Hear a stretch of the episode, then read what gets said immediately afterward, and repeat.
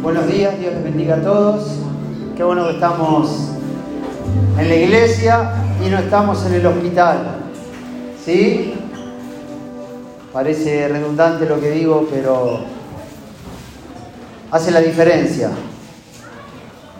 Quizás da más motivos para agradecer que para quejarnos. Todos le verán cuán grande es Dios. Esta semana me he tomado la tarea de, de redescubrir a Dios en lo cotidiano. Volver a descubrir a Dios en las cosas sencillas. A Dios siempre lo, lo ponemos en la magnificencia, en la gloria, sentado en un trono alto y sublime, su falda llena de todo el templo.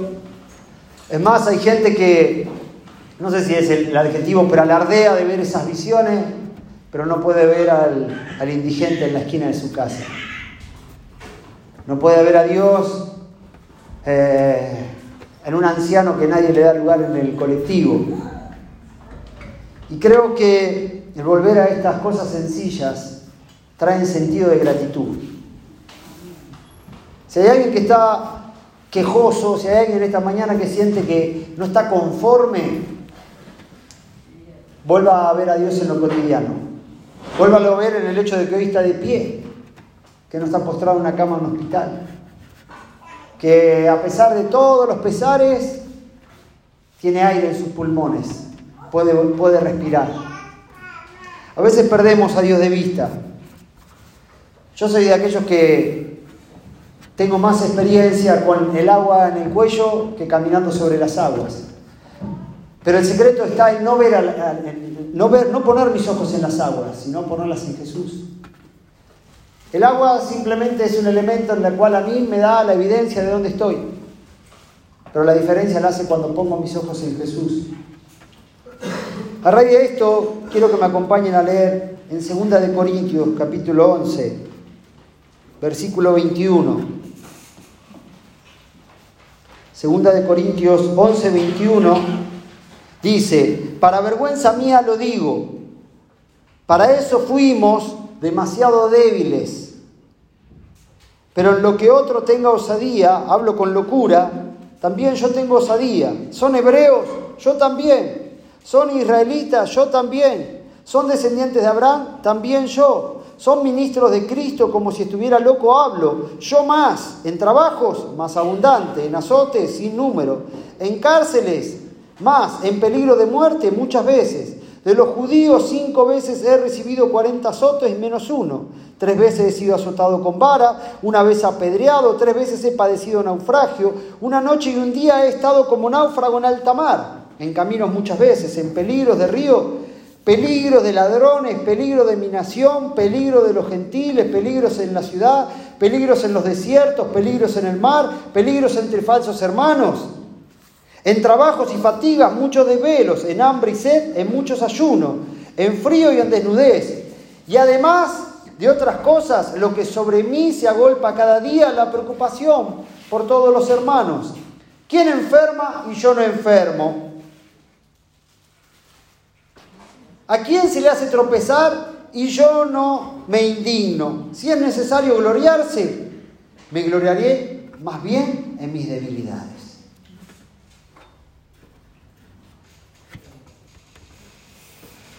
El Evangelio no nos hace exento a las dificultades, nos hace ver a Dios en medio de las dificultades. Si te golpean, vas a llorar, como cualquiera. ¿Cuál es el mensaje que muchas veces hemos compartido con las personas? Ese cristianismo en victoria. Te lo vuelvo a decir, yo tengo más evidencia de tener el agua acá. He aprendido a tomar medidas en las paredes en las inundaciones, más que mis logros. ¿Y si la vida no cambia? Muchos de los que nos precedieron, muchos de los que han sido héroes de la fe, vienen de historias en las cuales el mayor tiempo de su existencia son padeceres. Pero nosotros hemos muchas veces hemos elevado una nota triunfalista. Yo son más los días que lloro que río. Claro, lo que pasa es que no venden.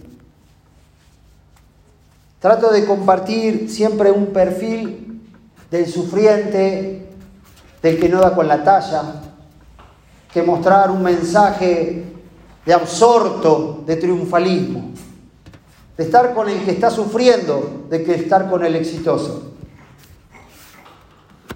En esta semana me volví a reencontrar con Raúl. Algunos lo han conocido en una oportunidad. Él se subió al micro, se subió y llegó aquí. Ahora anda con una afección, tiene el, tobillo quebrado. Ayer cuando lo fuimos a ver con los chicos, se había puesto una bolsita para que no se le mojara, porque él está ahí a la veda del río. Y privado un montón de, de cosas. Cuando decía su triste realidad, lo ponía entre comillas, porque vos lo escuchás hablar y te dice, Dios es bueno. Y vos decís, no puede ser.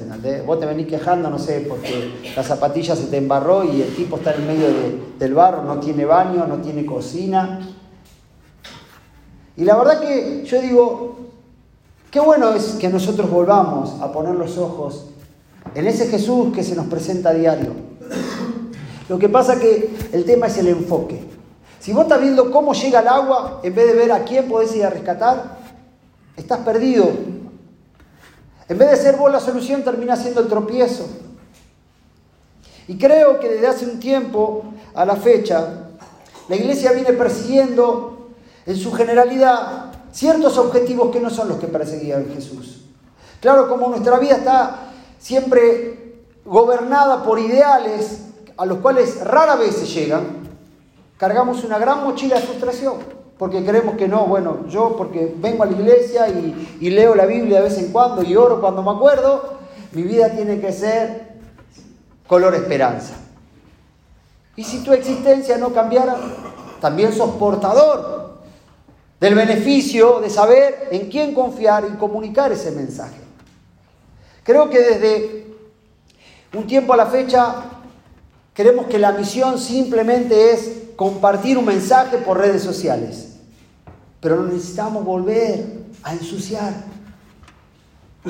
Este mismo apóstol, en lo cual decía que él alardeaba más bien de sus debilidades que de su fortaleza, era aquel mismo que decía, yo golpeo mi cuerpo en una actitud quizá ilustrativa y lo pongo al servicio. Porque eso era una figura judío o hebrea, cultural, en la cual en la parte sacrificial del antiguo pacto Muchas veces el hombre, cuando consideraba que lo que él hacía no era suficiente para presentar sacrificio a Dios, también laceraba su propio cuerpo. Van a recordar la figura de aquel profeta, el Monte Carmelo, cuando aquel profeta quiere devolver el corazón de la nación a Dios y también llegan los profetas de Baal. Y como él le da el primer lugar a los profetas de Baal, aquellos que habían corrompido el corazón del pueblo, le dicen, empiecen ustedes, oficien lo que saben hacer. Y como no se consumía el sacrificio, ¿no? Y el fuego no, no caía, bueno, comenzaron a lacerarse su propio cuerpo. Bueno, Pablo está utilizando esa figura antiguo testamentaria, antiguo pacto, de decir, aún si es necesario para agradar a Dios, voy a utilizar aquellas cosas que son parte de mi vieja vida, pero el fin, el fin de servir a Dios lo vale todo. Muchos de nosotros hemos dejado de caminar donde Jesús caminaría porque hemos perdido el foco de nuestra vida. Hoy nuestra cristiandad está supeditada, si el día está lindo, vamos a hacer la misión, si el día está feo, no salgamos. Porque la nota triunfalista es, che, pero no estamos caminando sobre el agua. El agua nos llegó al cuello. Y es ahí donde mostramos la virtud, ahí donde nosotros verdaderamente demostramos de qué estamos hechos. Es ahí donde la gente dice, esta persona es inclaudicable, esta persona no negocia porque sabe quién lo ha llamado y también sabe de dónde lo ha rescatado, de su vana manera de vivir.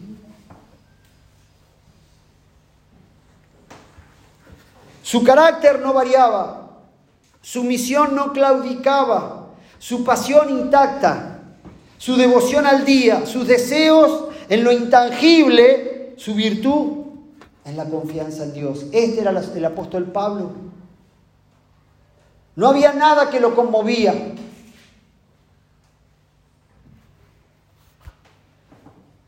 Cuando vivimos sobre un concepto idealista, muchas veces cargamos frustraciones, porque idealizamos todo.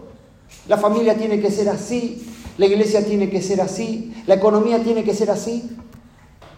Pero te traje a mención, Raúl, que aún en medio de toda esa miseria, decía, Dios es bueno. Quizás tu alegría en esta semana sea el aumento de sueldo porque cada vez aprieta más la economía. Él se alegraba con que yo fuera con todos los chicos, que con una alegría lo hacen los chicos. Apenas llegué yo a hacer, los chicos me decían, vamos a verlo a Raúl, sí. Hay que tener corazón de niño, pero hay que tener también la mirada de la vida que tiene Raúl. Raúl tan solo se alegró porque lo fuéramos a visitar. Hay un cristianismo frustrado queriendo alcanzar una posición de realeza y no promueve buenas noticias porque tampoco sabe reconocerlas en su propia vida. Es decir, cuando vos no reconoces la bondad de Dios, estás en un, caldo de frustración en la cual vos decís, ¿qué voy a salir a compartir? Yo estoy frustrado. ¿Por qué? Porque se ha predicado un cristianismo exitista en el que cuando llegues a Cristo se acaban los problemas. No. Si él mismo dijo, en el mundo tendréis aflicción, pero poné tu confianza en mí. No te está diciendo, mira, en el mundo no vas a tener más naufragio, no vas a tener peligro de muerte, peligro de... Eh, todo lo que Pablo mencionaba. Sino es que yo voy a estar contigo. Ahora, necesitamos demostrar a ese Dios en cada lugar donde nos desenvolvemos, en cada lugar donde frecuentamos.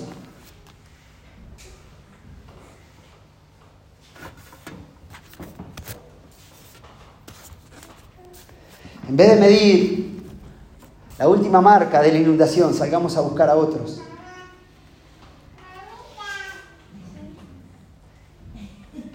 Siempre recuerdo cuando el río subía, los chicos se movilizaban con una bañadera. ¿Te acordás, Sergio? Para rescatar a todos los que quedaban bajo el agua. Hay un video por ahí en el cual yo agarro un tergopol. Y la alegría con el hecho de meterse en el agua y ir a rescatar a los demás. No necesitamos que el agua suba. Hay gente que está inundada en su propia tristeza en tu casa, tus hijos, tus vecinos. Es una forma de demostrarnos y demostrar que hemos aprendido a poner nuestra confianza en Dios. No hemos todavía aprendido a ver a Dios en lo cotidiano. Nos han enseñado tanto a ver a Dios en el milagro que no lo podemos ver en el día a día. La civilización nos hizo perder esa sensibilidad a Dios. Todo está acá. Todo lo vemos a través de una pantalla. Y como está todo acá y todo lo vemos, ya no nos impresiona ni nos asombra nada. Pero yo creo que hoy es como una oportunidad de resetearnos, ¿viste? De decir, yo quiero empezar de nuevo. Quiero, quiero, así como la semana pasada Dios nos habló de Nesíforo, que lo buscó solícitamente a, Pablo cuando estaba preso en Roma, también que comience una semana onesífera en mi vida para buscar solícitamente y llevar esa buena noticia que la quiero empezar a ver a Dios en mi en lo cotidiano de todos los días. El otro día leía un artículo que me pareció maravilloso que cuanto más sabemos meteorología, menos oramos a Dios en medio de la tormenta. ¿Por qué? Porque ya no dependemos de Dios. Ya, bueno, a ver qué dice, no, no, llueve 15 minutos más y después pronóstico 30% de lluvia. Entonces nos movemos de acuerdo a eso. Y eso es lo que hace hacer pequeña nuestra fe. Porque estamos atados más a los elementos que la vida nos propone en vez de atarnos a aquel que creó la vida y nuestra existencia. Pero qué buena oportunidad en esta mañana, de donde nos encontremos, Dichoso el que camina sobre el agua o aquel que está con el agua al cuello, de verlo a Dios. De verlo a Dios.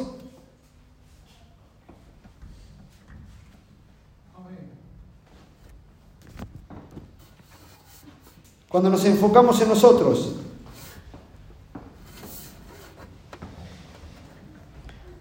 Perdemos en esencia lo que es la vida. No existe la vida sin la comunidad, mucho menos el cristianismo. El hombre no nació para estar solo. Pueden levantarse un montón de filosofías, se pueden predicar un montón de, de enseñanza, pero el creador de esta vida dijo, no es bueno que el hombre esté solo. En nuestro entorno encontramos a Dios. En nuestro prójimo. Hace unos años atrás, una persona me preguntaba, ¿qué es para vos la iglesia? Y yo le dije, claro, el, mi prójimo es la iglesia. Pero también Jesús es mi prójimo. Y siempre de este lugar yo voy a desafiarte a esto.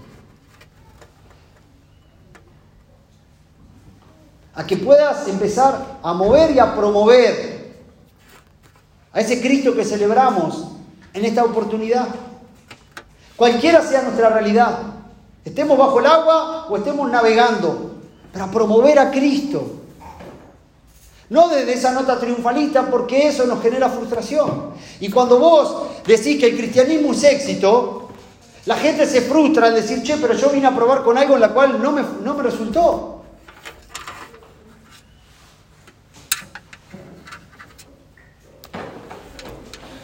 Creo que mucha gente anda buscando la prueba de la existencia de Dios. ¿Dónde está Dios? Mirá, ¿dónde está Dios en esto? Lo que necesitamos es la experiencia de su presencia. ¿Y saben qué? Muchas veces Dios se manifiesta en medio de las debilidades, porque eso es lo que aprendimos de Pablo. Tres veces rogué al Señor que quitara de mí esta debilidad, el Señor me dijo, no, bástate mi gracia, porque mi presencia, mi poder se manifiesta en tu debilidad. ¿Quieren ver a Dios? Vayan a, a los lugares de oración en los hospitales. ¿Quieren ver a Dios? Vayan a los lugares de necesidad.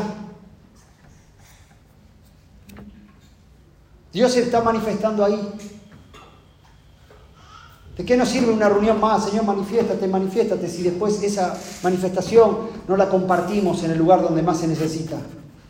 Dios dice, bueno, otra vez por misericordia me voy a manifestar acá. Este quiere que lo toque, lo toco, pum, se cae, se levanta. Y después, al otro domingo otra vez, la experiencia de su presencia. La vida, la salud de la iglesia no está aquí. Está cuando vos salís de aquí y andando sobre un yate o pegando las últimas bocanadas de aire, agradeciendo, compartiendo. Dios siempre está el hecho de que no lo podemos ver. No lo podemos ver. El universo está lleno de Dios.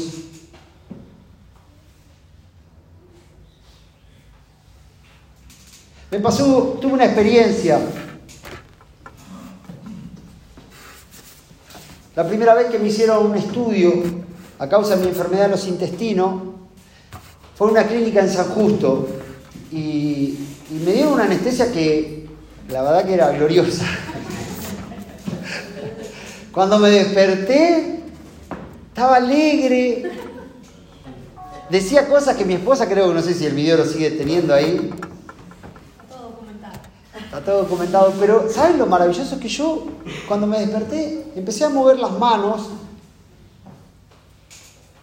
y nunca esto se lo compartí a nadie, pero el otro día, leyendo algo acerca de, de, la anestesia, ¿no? el opio, recordé esto, decía, uno no se da cuenta el valor de la articulación de un miembro, por más ínfimo que sea, hasta el hecho de saber no poder controlarlo. Uno no se da cuenta el valor de las cosas que tiene hasta que la pierde. El otro día leía algo que había escrito Lucio, de las cosas sencillas.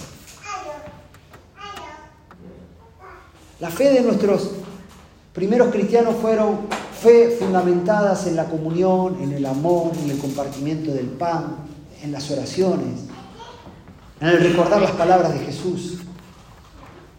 Hoy a veces vamos corriendo tras lo que el sistema nos promueve. Y es como que perdemos de vista el hecho de que puedo mover mis manos, de que tengo vida.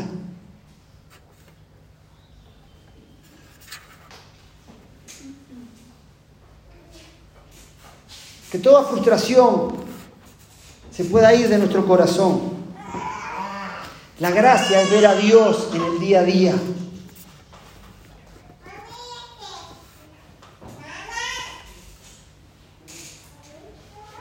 Ayer estaba cansado, había comenzado desde temprano el día, el viernes me había acostado tarde, mi esposa tenía que cumplir un compromiso laboral en Cañuelas y, tenía que volver, a Virrey del Pino y justo hablando un poco con Estela me dice, Emma, quédate, no te hagas problema. Yo dije, es mi deber, hay una persona que me está esperando.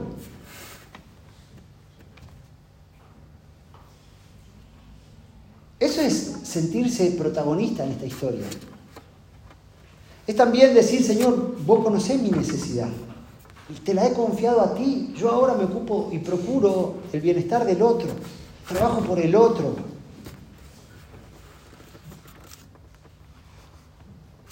Ya conocemos el éxito que esta vida promueve. Ese éxito cargado de, de, un montón de filtros que las redes sociales nos promueven para mostrar algo que cuando se apaga el teléfono se acabaron las endorfinas. Volvamos a compartirlo en el día a día. Llenemos nuestros ojos de vida. Termino con esto. Escuchaba, no, leía un artículo acerca de un padre, una madre, una madre, que hablaba acerca de la crianza de sus hijos. Y decía que en cuanto a una mirada hacia atrás ya sus hijos grandes, decía, si hoy volvería a, volver a, volvería a criar a mis hijos, volvería a, ya no limpiar las paredes, sino a pintarlas con ellos. Ya no cuidaría que se rompa, que se, se embarren sus ropas, a que metan la mano en el barro, a que jueguen en la plaza.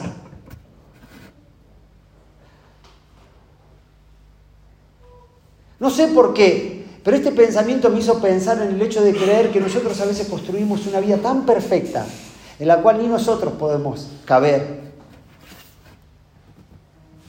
Que no nos tenemos que ensuciar las rodillas, que no nos podemos embarrar, que no podemos pintar las paredes. Y yo, frente a esa mirada, dije, la vida es mucho caminar sobre el barro, ensuciate las zapatillas nuevas, permitite un manchón, Cosa que para mí es como, uy, no se me puede romper nada, a mí no se me puede romper nada.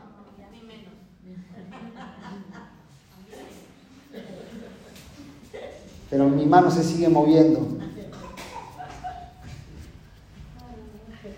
Ese plan de civilización, lávense las manos, hagan esto, hagan lo otro, nos han quitado en esencia lo que es la vida, de que quizás vamos a contar muchas veces más experiencia de que el agua la tenemos acá, de estar caminando sobre ella. Termino. No permitas que el día a día te automatice, que tu corazón se haga un robot.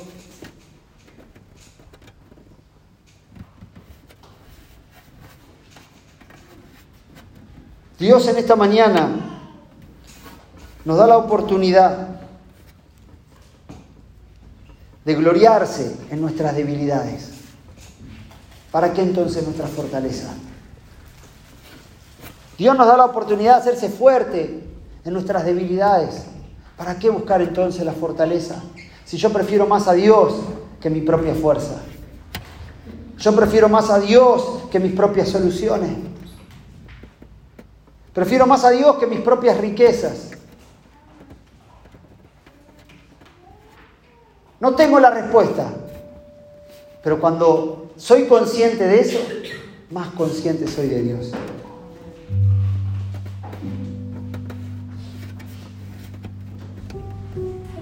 Ve a compartir la existencia de Dios en tu día a día. En tus días grises, tus días nublados. Enfócate en el otro. Ve a Jesús en el otro. por cuanto lo hiciste por uno de estos, a mí me lo hiciste. Trabaja en comunidad, no te aísles. Es el valor de la vida. Sé un artista para esta vida. La gente celebra mucho más los artistas, los trovadores, que los teólogos y sus teologías. Porque el artista es artista. Rodeado de un sinfín de emociones, el teólogo muestra un Dios ceremonioso, lleno de dogmas, demandas. Embarrate con el fin de ir a buscar a otros. Ensuciate las manos y vas a ver que la frustración se te va a escapar como el agua entre los dedos. Cuando levantes a otro te vas a dar cuenta que no solamente te estás levantando vos, sino que también sos fuerte. La semana pasada el desafío era ser onesíforo. Esta semana el desafío es ser débil para ver a Dios obrar en medio de nuestra debilidad.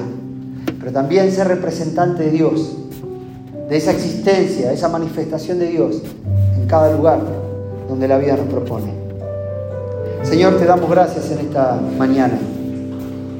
Gracias por este domingo, Señor. Es hermoso aunque sea lluvioso, aunque sea frío. Es hermoso porque tenemos vida. Como le decía el otro día a mi hijo, las vacaciones no comienzan cuando llegamos al destino pactado, sino cuando iniciamos el viaje. Y a veces la vida, la adrenalina de llegar, nos olvidamos que el día a día también es. Tanto me cuesta a mí, Señor. Seguramente tanto les cuesta a mis hermanos. Tú estás donde hay dolor, donde se te necesita. De hecho, tú no pudiste hacer milagros en Capernaum porque no te tenían fe. La debilidad despierta, Señor, la fe. El pedir ayuda. Tú resistes a los soberbios, mas das gracia a los humildes. En esta mañana, que sea esta reflexión una llave para abrir una puerta nueva.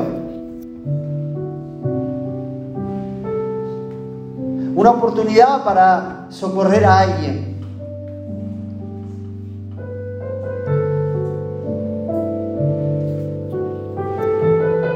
para devolverte el lugar que tú tienes que tener en nuestro corazón. Gracias te damos. En el nombre de Jesús. Amén.